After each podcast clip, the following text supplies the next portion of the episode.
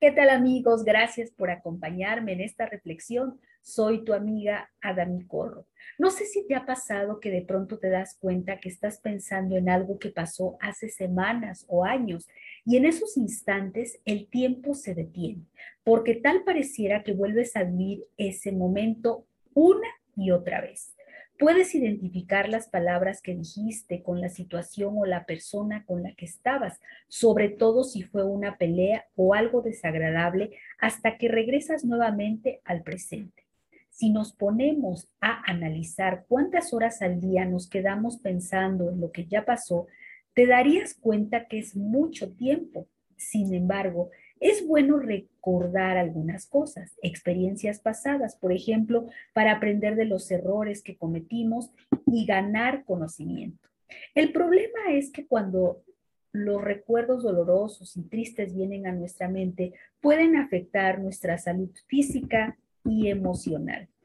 De manera que llega el momento en que no podemos soltar la tristeza del pasado y vivimos deprimidos en nuestro presente. Lo más importante es darnos cuenta sobre cómo podemos sanar y olvidar el pasado. Esas situaciones dolorosas, claro, pasan, todos nos pasan. Y el primer, la primera recomendación que te quiero dar es preguntarte cuáles son los beneficios de seguir pensando en esa persona o situación del pasado. Es muy probable que estés evadiendo el presente, porque si conectamos con él y tomamos la responsabilidad de nuestra vida, tendríamos que tomar decisiones que no queremos.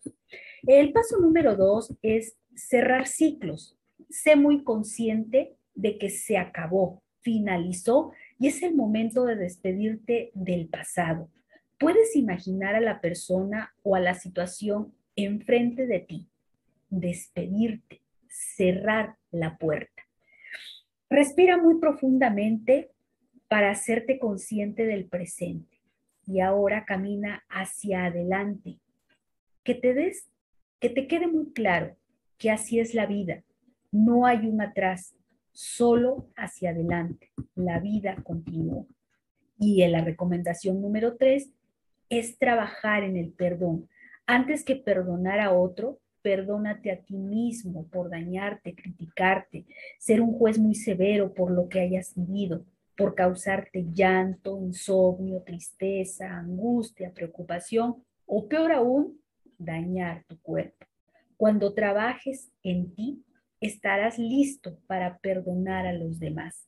Ya no habrá recuerdos del pasado, habrás cerrado la puerta y estarás listo, lista para comenzar de nuevo.